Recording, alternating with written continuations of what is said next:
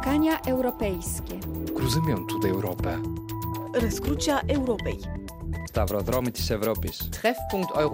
The Hub of Europe. Carrefour de l'Europe. Léa Lisa Hallo, guten Tag und herzlich willkommen. Bienvenue au Carrefour de l'Europe qui se met à l'heure franco-allemande aujourd'hui. Émission spéciale alors qu'on célèbre la signature il y a 60 ans du traité de l'Élysée, un traité de coopération destiné à sceller une bonne fois pour toutes la réconciliation entre la France et l'Allemagne. Apprendre à se connaître et s'apprécier, c'était l'un des objectifs. 60 ans plus tard, que reste-t-il de l'ambition de départ? Ces derniers mois, la guerre en Ukraine a mis en lumière des divergences qui ont toujours existé entre Berlin et Paris sur la stratégie énergétique ou celle de la défense notamment. Alors que le moteur franco-allemand a longtemps permis à cette Union européenne d'avancer, la France et l'Allemagne seront-elles capables de poursuivre ce leadership? Nous en parlons avec nos invités. Et d'abord, en ligne depuis Berlin, Nils Schmidt, bonjour.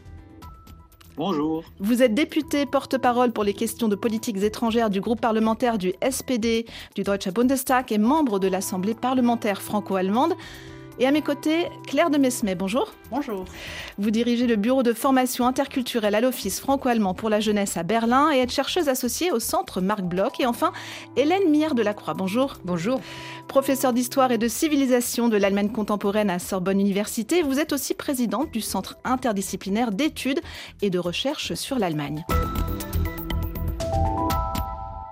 17h44, Paris, 22 janvier 1963. Signature du traité de coopération franco-allemande. Une heure, un lieu, une date, un texte que nos enfants vont maintenant avoir dans leur manuel d'histoire. Il n'y a pas un homme dans le monde qui ne mesure l'importance capitale de cet acte, non pas seulement parce qu'il tourne la page. Après une si longue et si sanglante histoire de lutte et de combat, mais aussi parce qu'il ouvre toutes grandes les portes d'un avenir nouveau pour l'Allemagne, pour la France, pour l'Europe et par conséquent pour le monde. Les mots du général de Gaulle prononcés lors de la signature avec le chancelier allemand Konrad Adenauer de cet accord de coopération il y a 60 ans, jour pour jour. Juste avant, vous avez entendu un extrait de l'émission Interactualité avec le compte-rendu de cette cérémonie qu'en faisait Jean-Armand Ladidi. Ce traité franco-allemand, dit aussi traité de l'Élysée, est un texte qui veut renforcer la coopération entre Paris et Berlin dans les domaines de la politique, de la défense et de l'éducation, mais qui a une valeur très symbolique, mettre fin solennellement à un siècle de rivalité diplomatique et guerrière dans un contexte qui est alors celui de la guerre froide. Hélène Millard de la Croix, je me tourne vers vous en tant qu'historienne et spécialiste des relations franco-allemandes. Quel est le regard que vous portez sur ce texte? Bien, je crois que le commentateur avait vu juste, en effet, dans les livres d'histoire, depuis 60 ans, on parle de ce traité de l'Élysée. À la fois en faisant quelque chose de sacré quasiment, et en reprenant le relatif euh, mensonge ou l'exagération de De Gaulle et Adenauer en disant qu'ils allaient sceller l'amitié franco-allemande, la réconciliation franco-allemande. Heureusement que depuis 1945, il y avait des hommes et des femmes qui œuvraient à cette réconciliation. Et l'idée de la sceller est peut-être celle qu'on peut retenir, c'est-à-dire d'inscrire dans un format relativement contraignant de rencontres, d'échanges et, comme le dit l'objectif euh, du traité, de rapprocher autant que possible les positions des deux pays. Oui, il s'agissait d'une décision historique. Euh, quand il parle de presque un siècle, en effet, il ne faut pas oublier la, la guerre franco-prussienne, c'est 1870. Lorsqu'on est en 63, ça fait 93 ans qu'on est dans la relation de l'ennemi héréditaire et il s'agissait, comme il dit, d'essayer de tourner la page au sens non pas d'oublier, mais de savoir à partir de cette expérience construire un dispositif pour euh, éviter euh, les incompréhensions, éviter les, euh, les, dérapages et le fait que les deux pays puissent évoluer de manière divergente. L'intérêt était au contraire de faire converger leurs analyses, leurs doctrines, aussi en matière militaire, et les, positions qu'ils prendraient sur la sphère internationale. 60 ans ont passé depuis. Vous, Nils Schmidt, en tant que responsable politique allemand, qu'est-ce que vous retenez Qu'est-ce qui reste de ce texte pour vous? Tout d'abord, la dimension historique, euh, comme le présentateur euh, de l'émission euh, l'avait dit. Et en fait, un grand sentiment de gratitude et de pouvoir tirer le bilan de non pas seulement 60 ans de coopération, mais aussi de 60 ans et même plus de réconciliation franco-allemande. Après tout, même avant le traité de l'Élysée, il y a eu les euh, premiers échanges scolaires entre euh, écoles et collèges françaises et, allemands. En même temps, il y a eu pas mal euh, de villes jumelées. cela a, commencé dans les années 50. Et j'aimerais bien rappeler que la réconciliation a déjà commencé pendant la guerre. Rappelons-nous que Léon Blum avait conclu un testament politique à Buchenwald en appelant à la réconciliation entre la France et l'Allemagne durant la guerre même. Donc c'est incroyable cet effort de réconciliation et nous en bénéficions toujours. Pour vous, Claire de Mesmel, la réconciliation, c'était il y a longtemps maintenant, 60 ans, c'est une longue période. Est-ce que c'est toujours euh, ce terme-là qui est légitime selon vous Qu'est-ce que représente euh, cette, euh, ce traité de l'Élysée pour vous aujourd'hui? Aujourd'hui, on est, on est dans une phase au-delà de, la réconciliation, bien sûr. On parle de, coopération, de partenariat, d'amitié. Mais la réconciliation, je pense qu'elle est, euh, c'est une chose acquise. On, parlait de décision historique euh, tout de suite. Et je pense qu'il faut aussi souligner qu'elle est d'autant plus historique que les deux chefs d'État de, et de gouvernement ont agi contre leurs opinions publiques. Hmm. À l'époque, l'image de l'Allemagne en France et l'image de la France en Allemagne n'étaient pas bonnes. Il n'y avait pas du tout la sympathie mutuelle que l'on observe aujourd'hui. Je, parle vraiment de, la société.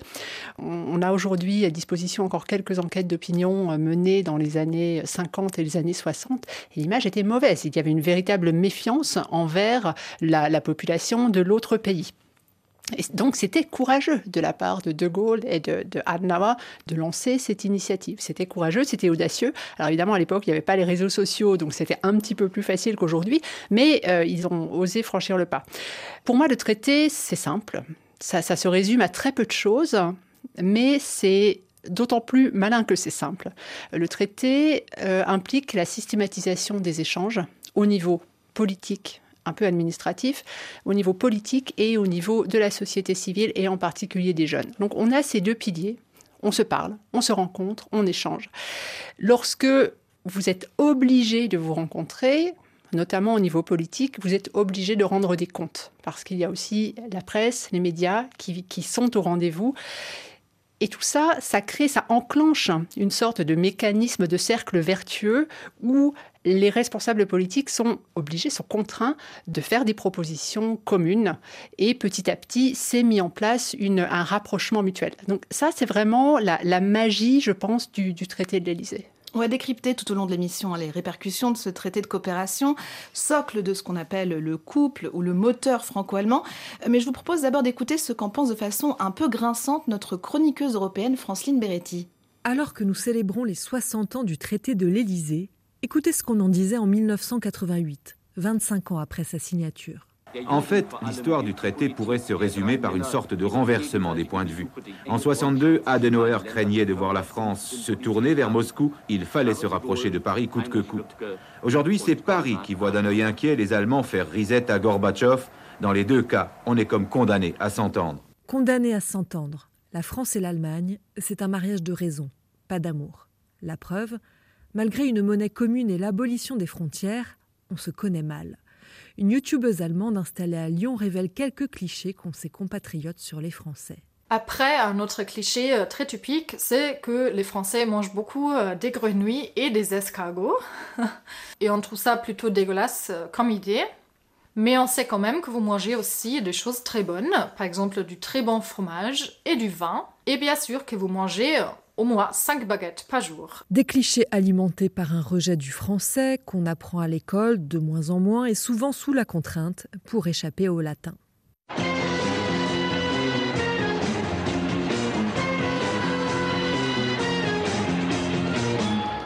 Côté ouest du Rhin, on a aussi les clichés bien ancrés.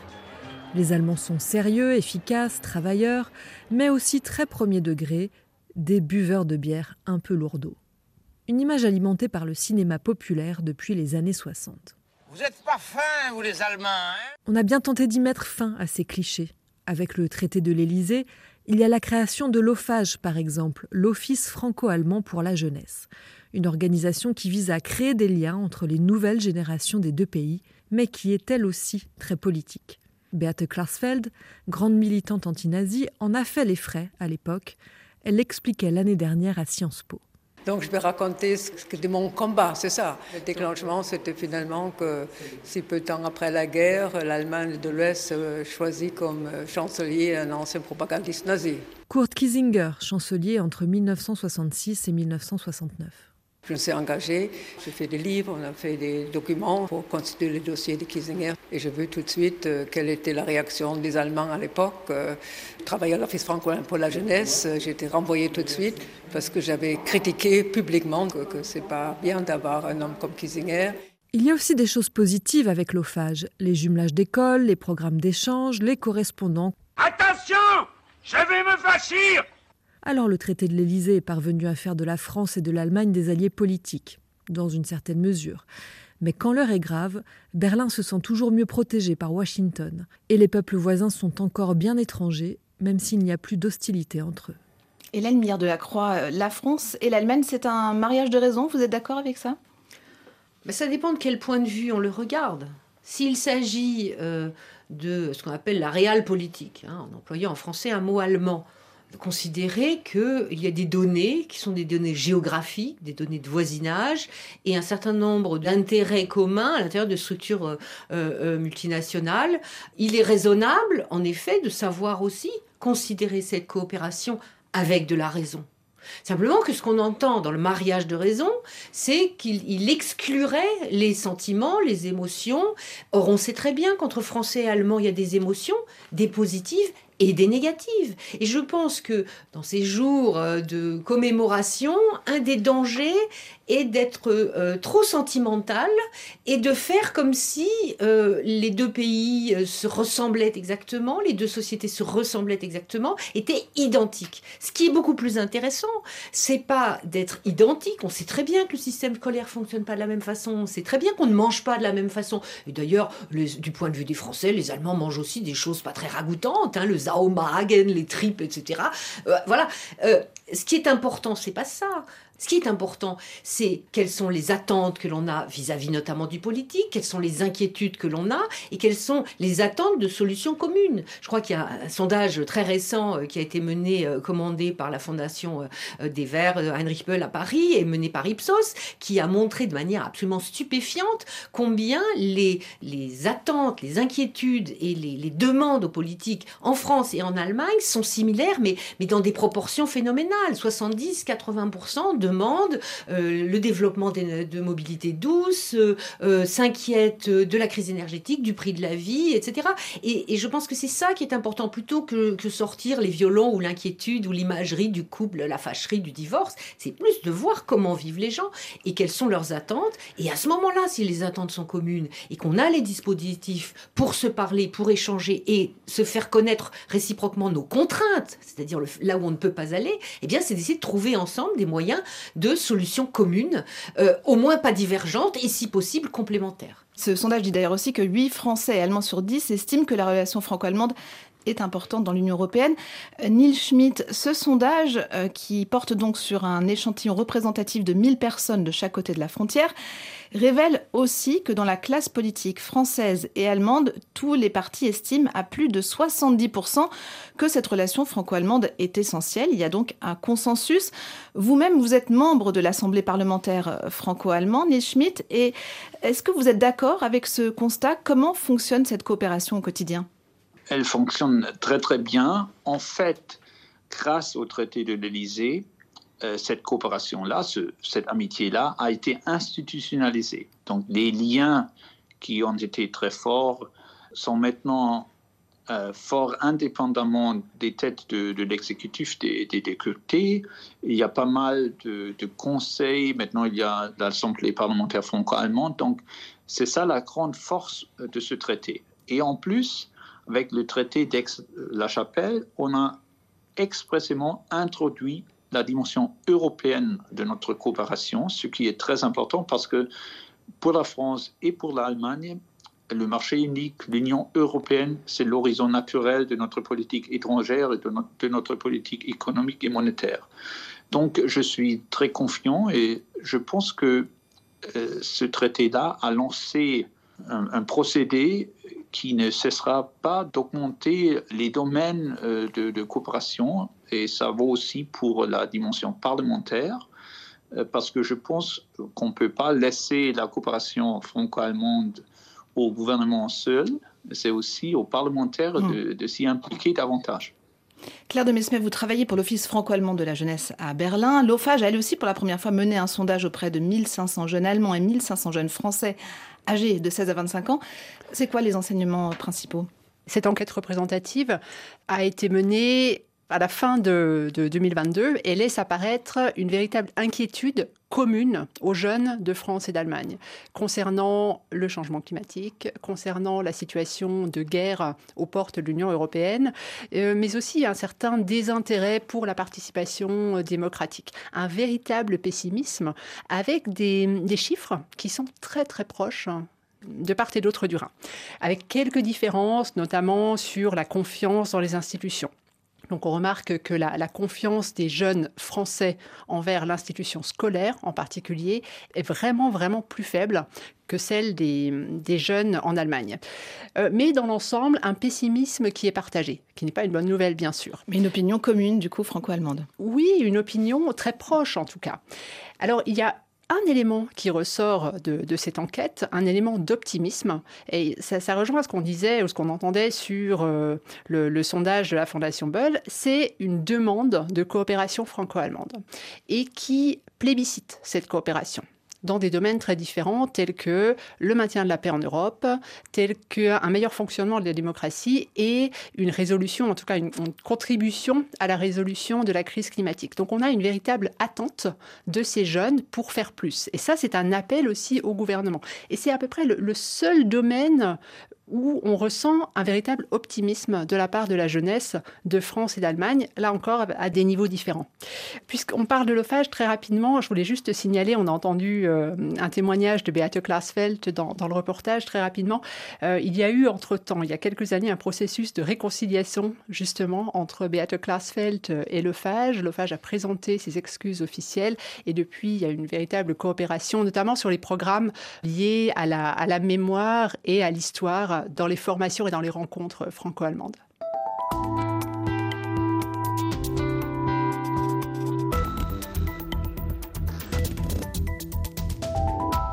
Carrefour de l'Europe, émission franco-allemande aujourd'hui à l'occasion du 60e anniversaire du traité de coopération signé entre la France et l'Allemagne. Pour le général de Gaulle et le chancelier Adenauer, il était important que ce texte ne reste pas un simple document entre chefs d'État, mais qu'il implique les citoyens des deux pays afin qu'ils apprennent à se connaître, à se parler, à s'apprécier 60 ans plus tard, Neil Schmitt nous le disait, il existe de nombreux jumelages entre villes allemandes et françaises et une multitude d'initiatives qui favorisent les échanges d'élèves, d'étudiants et de jeunes professionnels des deux pays. Notre correspondante à Strasbourg, Villoen Munoz Boileau, s'est rendue dans un cabinet d'avocats franco-allemands situé tout près de la frontière allemande. Ce cabinet spécialisé en droit des affaires accueille régulièrement en stage des jeunes juristes des deux côtés de la frontière. Je m'appelle Théo Ranke, j'ai 26 ans. Je suis né en Allemagne, mais euh, de parents franco-allemands. Ma mère est française et je parle euh, les deux langues depuis euh, mon enfance.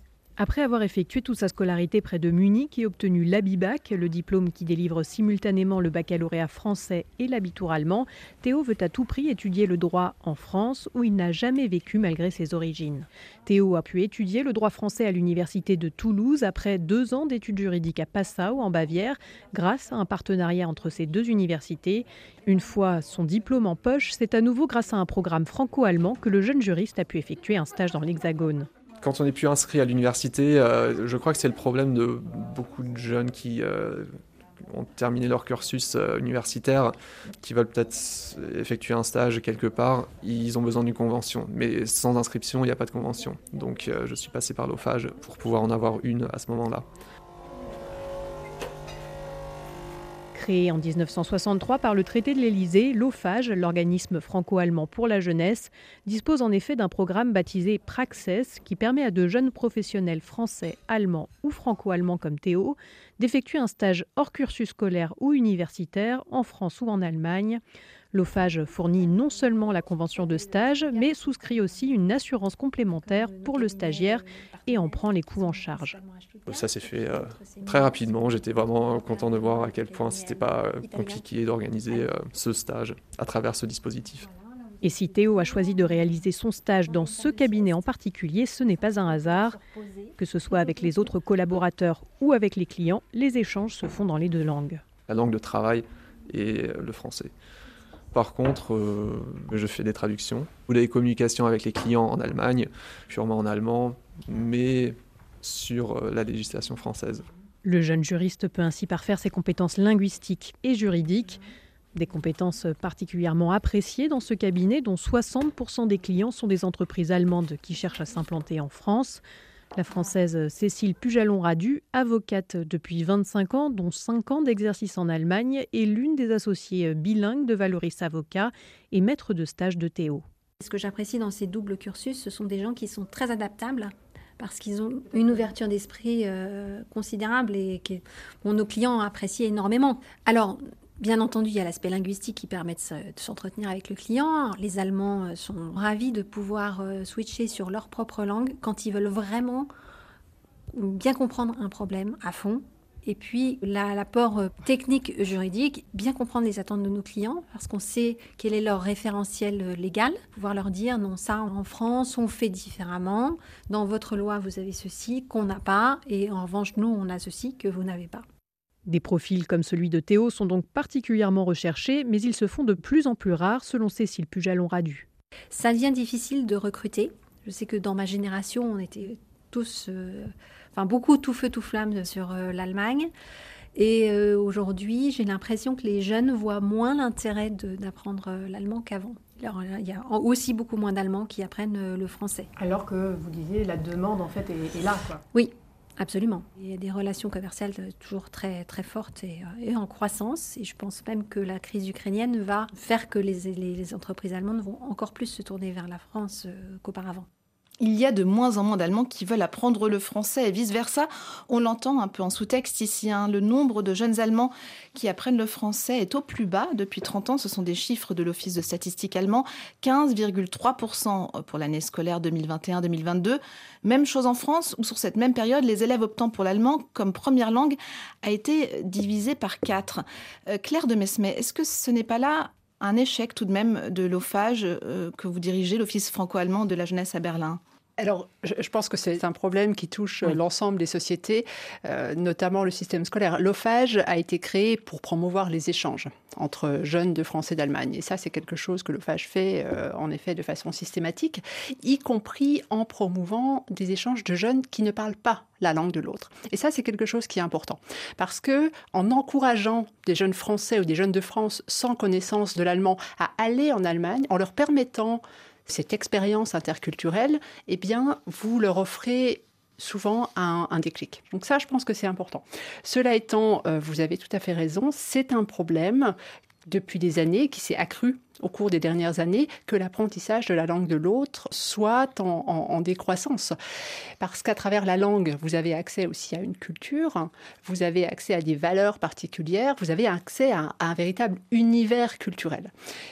Et aujourd'hui, français et allemand s'apprécient, on le voit à travers de nombreux sondages, c'est vrai, mais français et allemand ne se comprennent pas forcément toujours très bien. Et vous disiez en introduction, euh, l'un des objectifs du traité était de s'apprécier, d'apprendre à s'apprécier d'apprendre à se connaître. Apprendre à s'apprécier, nous avons réussi. Apprendre à se connaître, par contre, il y a encore beaucoup de chemin à parcourir. On entend dans ce reportage que l'Allemagne est devenue moins attrayante qu'à une certaine époque pour les jeunes Français. Et c'est aussi ce que disent les deux sondages de la Fondation Bull et de l'OFAGE dont nous parlions, hein, puisque 8 Français Allemands sur 10 estiment que le moteur franco-allemand est important pour l'avenir de l'Europe, mais ce chiffre tombe à quasiment une personne sur deux, un petit peu plus, 67%, dès qu'on parle aux jeunes de moins de 25 ans et surtout les jeunes Français. Euh, Hélène Miard de la Croix, qu'en pensez-vous? C'est quelque chose que vous constatez avec vos étudiants à l'université, une sorte de décrochage ou de désintérêt des jeunes? Alors c'est difficile de porter un, jugement comme ça général parce que par définition, euh, comme moi je m'intéresse à l'histoire de l'Allemagne, euh, j'ai en face de moi des étudiants qui soit euh, ont déjà pratiqué l'allemand et s'intéressent à ce pays, soit ne, pratiquent pas l'allemand mais ont envie de découvrir et, s'intéressent. Donc je crois que ce que disent ces sondages, c'est aussi autre chose que la population universitaire. Je pense qu'il faut aussi prendre en considération que dans nos populations, nous avons des groupes et des partis et des, des régions oui, on pourrait dire des catégories de population qui échappent d'une certaine façon à l'offre. Je pense que l'évolution générale à laquelle on assiste dans les deux pays tient à la fois à l'évolution des stratégies scolaires. Autrefois, on faisait de l'allemand, on le sait bien, pour être dans une bonne classe. Il y avait une, valorisation de cette culture, inversement en Allemagne. Euh, mais surtout, je trouve que dans ces dernières décennies, on pense dans les deux pays beaucoup plus le parcours scolaire et donc l'apprentissage des langues euh, à l'aune de l'utilité. Et cette idée de ça sert à quelque chose ou ça ne sert à rien est non seulement bien évidemment extrêmement réducteur, mais est une illusion absolue. Parce que bien sûr, il faut que tout le monde parle très bien anglais. Et bien évidemment, on peut parler en anglais et travailler en anglais avec les Allemands. Simplement, on va travailler, on va faire des choses, on va décider des choses. Mais on va pas vivre ensemble, on va pas être ensemble, on va pas vibrer ensemble. On apprend beaucoup plus sur soi quand on est dans l'échange. Et c'est ce que montrent les, plus de 9 millions et demi de jeunes Français et Allemands qui ont été échangés, qui ont participé à des échanges depuis 1963. Une voiture devait venir de l'Est. Le chancelier Adenauer venait rencontrer le général de Gaulle à Colombey les deux églises. On peut imaginer qu'au cours de l'entretien, les deux hommes d'État ont convenu que Français et Allemands sont désormais appelés à vivre d'accord et à travailler côte à côte.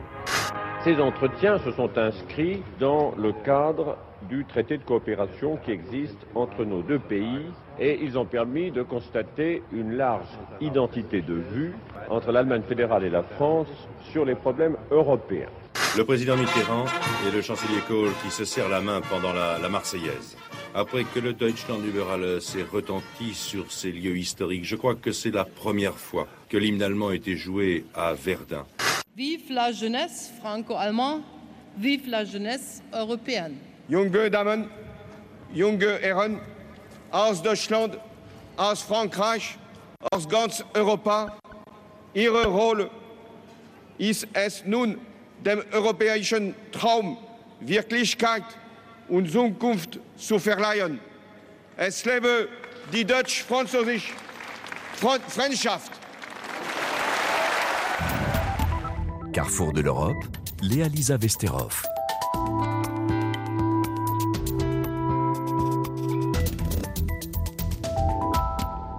Que vive l'amitié franco-allemande, disait ici François Hollande, alors qu'il célébrait le 50e anniversaire du traité de l'Élysée avec Angela Merkel. Vous avez entendu aussi quelques exemples de rencontres entre nos chefs d'État respectifs. D'abord Charles de Gaulle et Konrad Adenauer en 58, puis Valéry Giscard d'Estaing et Helmut Schmidt en 74. La poignée de main symbolique entre François Mitterrand et Helmut Kohl. Et donc en dernier, la rencontre entre Angela Merkel et François Hollande en 2012. Carrefour de l'Europe se penche sur la relation franco-allemande aujourd'hui avec Neil Schmidt, député et porte-parole pour les questions de politique politiques étrangères du groupe parlementaire du SPD, Claire de Mesmet, directrice du bureau de formation interculturelle à l'Office franco-allemand pour la jeunesse à Berlin, et Hélène Mière de la Croix, professeure d'histoire et de civilisation de l'Allemagne contemporaine à la Sorbonne. Le traité d'amitié franco-allemand, on l'a dit, comporte également un volet politique et doit encourager euh, la coopération au niveau de la défense. C'est d'ailleurs pour ça qu'un conseil des ministres franco-allemands et une rencontre des députés des deux rives du Rhin se tient également ce dimanche. Des rencontres bienvenues alors que le tandem franco-allemand vient de traverser une crise. La guerre en Ukraine a mis en lumière des priorités différentes au niveau de la politique énergétique et de la défense. Nouveau défi depuis quelques jours pour la France et l'Allemagne, celui d'un soutien militaire renforcé à l'Ukraine pour donner les moyens à Kiev de peut-être faire basculer le rapport de force avec la Russie. Or, l'Allemagne possède le plus gros stock de chars lourds, 247, mais a également exporté ces fameux chars léopards en Pologne et en Finlande, deux pays qui seraient prêts à les céder à l'Ukraine, mais pour cela, il leur faut le feu vert de l'Allemagne. Expliquez-nous, Neil Schmidt, vous qui êtes porte-parole pour les questions de politiques étrangères du groupe parlementaire du SPD, pourquoi il est si difficile pour le gouvernement allemand de donner ce feu vert? Disons que c'est aussi difficile que pour les autres euh, gouvernements de l'Alliance atlantique de euh, donner un feu vert à des livraisons d'armes. On s'est mis d'accord sur euh, deux points majeurs L'un, c'est que les Alliés n'entreront pas en guerre euh, avec la Russie, donc ils ne veulent pas risquer de devenir co-belligérants.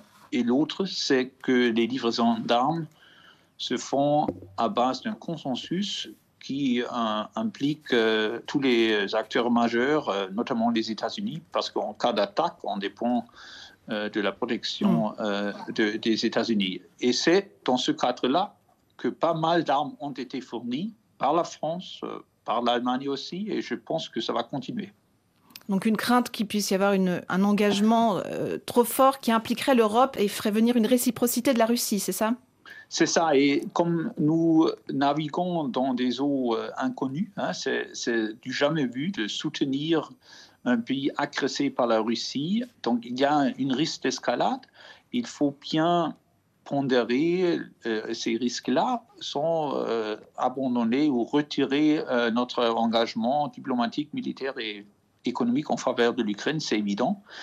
Et c'est pourquoi, pas à pas, les Alliés ont décidé d'élargir leur, leur panoplie qu'ils livrent en Ukraine et un nouveau pas sera franchi avec des chars, mais il faut faire attention à ne pas risquer une véritable grande guerre euh, qui impliquerait euh, encore plus de, pays européens. C'est pourquoi le président Macron et le président Scholz, mais aussi le président Biden, se sont mis d'accord d'être euh, prudents, mais aussi résolus dans leur soutien de l'Ukraine.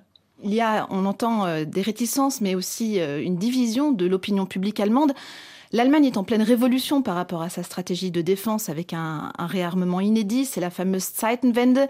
Il y a eu des divergences entre Berlin et Paris mises en lumière fin octobre, notamment sur leur vision de stratégie de défense. L'Allemagne sous parrainage de l'OTAN et les États-Unis et la France avec cette fameuse autonomie stratégique de l'Europe. Hélène Mière de la Croix, entre les deux, il y a de la place pour des terrains d'entente? Oh oui, je pense. Je pense que ce à quoi on assiste là actuellement, notamment avec la circonspection qu'a évoqué euh, Neil Schmidt euh, très justement euh, sur le fait que nous on est sur un terrain un petit peu inconnu et difficile et où on risque l'escalade, cette crise met en lumière en effet des différences de structuration des systèmes de défense en France et en Allemagne, euh, la différence aussi dans la doctrine de défense. D'une certaine façon, euh, avec cette Zeitenwende, donc ce changement d'air qui a provoqué euh, l'agression de l'Ukraine par la Russie au mois de février, a mis en lumière le fait que la doctrine de défense allemande était finalement à l'abandon et d'autant plus menacée que soudain on réalisait que ce qu'on croyait en Allemagne, c'est-à-dire qu'on était à l'abri, on ne risquait rien et que bon, euh, c'était pas la peine d'investir euh, dans, une armée puisqu'on n'était pas menacé. Là, euh, la, menace était soudain visible, dissible et à beaucoup moins de grande distance du propre pays que la France. Donc je pense que il faut pas, enfin je pense que c'est une erreur d'analyse. Quand en France, on s'est insurgé sur le réflexe autant qu'a eu le gouvernement fédéral. Il est absolument normal. Le contraire eût été une révolution absolue et aurait presque même été un peu inquiétant parce que euh, si euh, on, pouvait imaginer en France qu'on serait en mesure immédiatement euh, sur le champ de remplacer entre guillemets la protection offerte par l'alliance par des projets européens communs, ça aurait été une folie. La période demande du calme, demande comme bon comme on le disait de la circonspection, mais aussi aussi de la lucidité sur le fait que euh, on ne change pas du jour au lendemain euh, sa doctrine de défense et on ne change pas non plus euh, les, infrastructures. L'objectif, c'est de les rendre compatibles. la France est dans l'OTAN et, elle est plus dans l'OTAN qu'avant, d'une certaine façon. Et les, ça n'exclut pas qu'on puisse ensemble pousser des projets européens, le fameux SCAF, le fameux projet d'avion du, du, futur, d'autres projets de coopération industrielle qui engage les deux pays et qui n'a pas seulement pour objectif de nous doter d'un potentiel de défense, mais aussi de d'exporter. Et, là se retrouve euh, une volonté de développement industriel et de rendre non seulement euh, nos systèmes de défense interopérables, c'est-à-dire capables de fonctionner ensemble, mais si possible, eh bien de se renforcer euh, sans abandonner l'OTAN, ce qui serait irréaliste. Vous faisiez référence, Hélène Millard de la Croix, à cet accord obtenu euh, début décembre au forceps entre Airbus et Dassault Aviation euh, pour poursuivre le plus grand programme militaire européen et développer cet avion de combat commun entre la France et l'Allemagne. Est-ce que Neil Schmitt, on peut s'attendre à d'autres sujets de convergence stratégique euh, lors de ce Conseil des ministres franco-allemands Oui, en fait, on a déjà vu une convergence très importante sur la politique industrielle au niveau européen qui date de quelques années, mais qui euh, va être renforcée, notamment face aux efforts américains de euh, renforcer leurs industries à eux euh, en augmentant les degrés de, protectionnisme. Et en fait, je pense qu'au niveau des énergies renouvelables, la coopération devrait être elle aussi renforcée parce que euh, après de longues années euh, où on a vu la politique énergétique laissée aux échelons nationaux euh, des gouvernements, maintenant c'est devenu une affaire européenne et aussi une cause européenne de, développer les renouvelables. Il faut que la coopération franco-allemande marche mieux sur ce niveau-là aussi.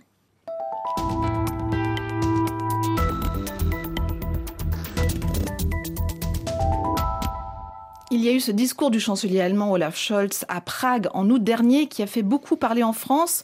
Le centre de gravité de l'Europe va se déplacer vers l'Est, a-t-il dit, alors que les Balkans occidentaux, mais aussi l'Ukraine, la Moldavie et à terme la Géorgie sont appelés à rejoindre l'Union européenne. Et à l'Est, la Pologne est un partenaire majeur.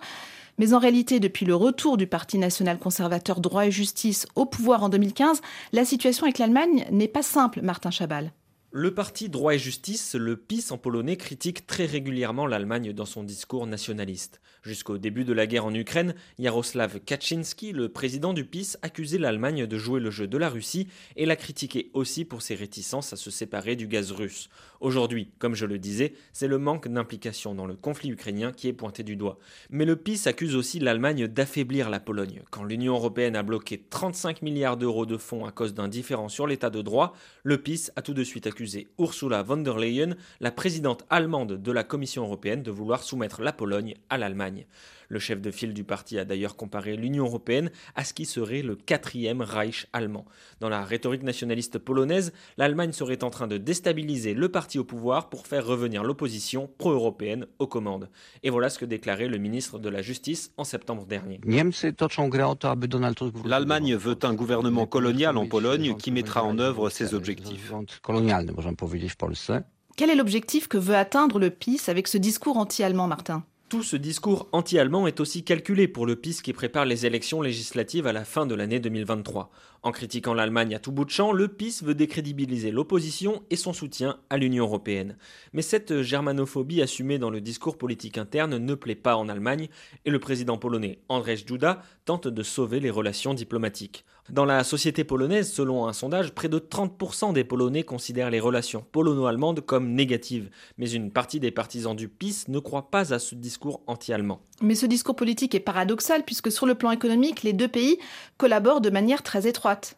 Malgré la pandémie de Covid-19, le commerce entre la Pologne et l'Allemagne est en plein essor. Même en 2020, au plus fort de la crise, la Pologne a battu ses records d'exportation en Allemagne.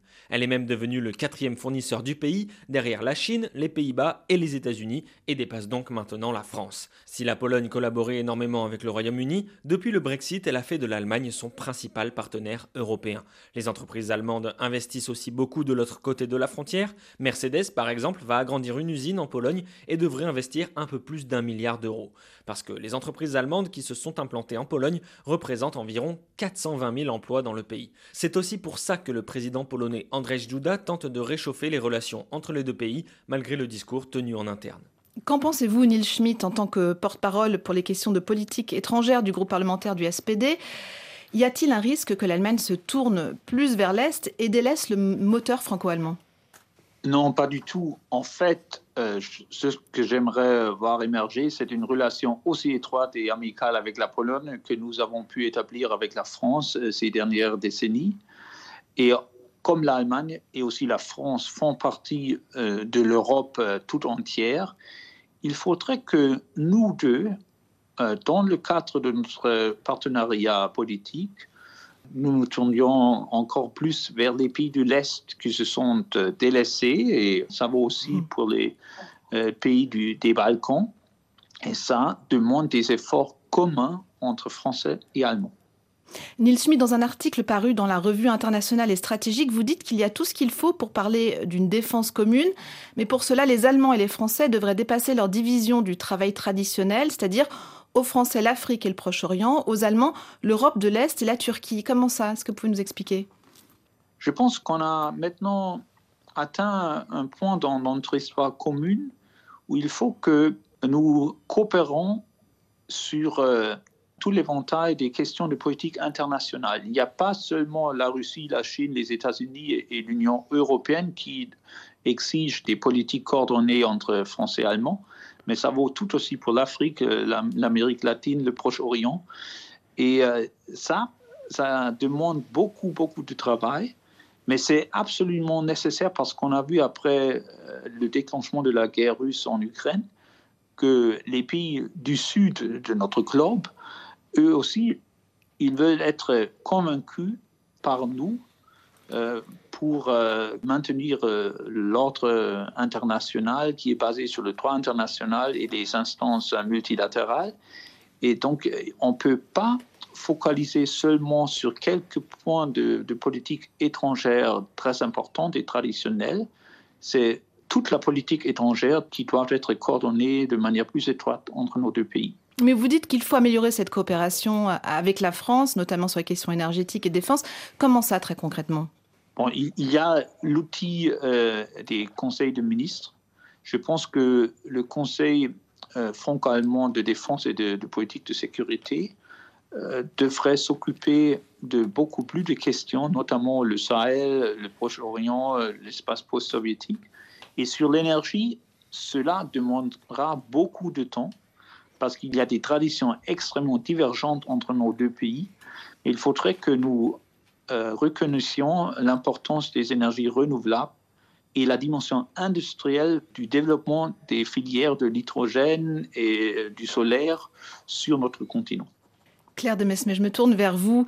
On a parlé de cette brouille entre Paris et Berlin du début du mois d'octobre.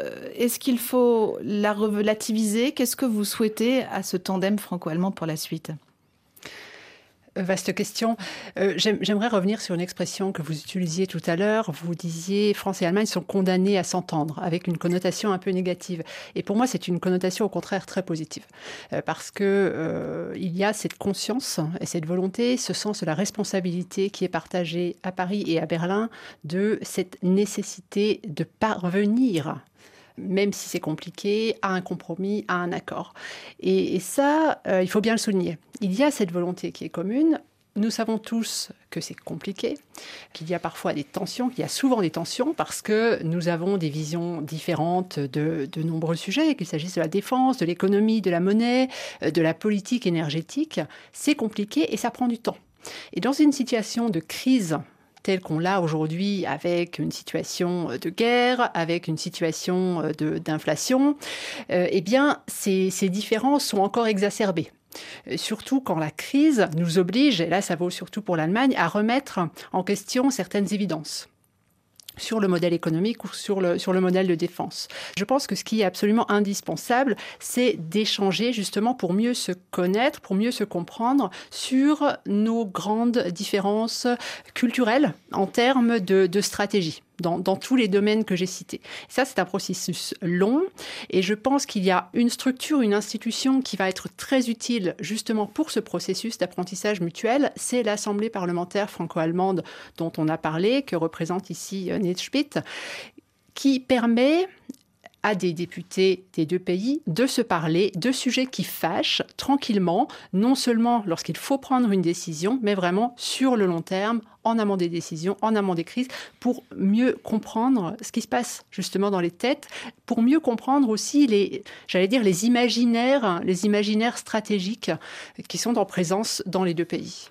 Une façon finalement de dire que peu importe la profondeur de la crise, car on a créé les instruments institutionnels suffisamment dense entre la France et l'Allemagne pour surmonter cela. Euh, qu'en pensez-vous, Hélène Mire de la Croix, en tant qu'historienne?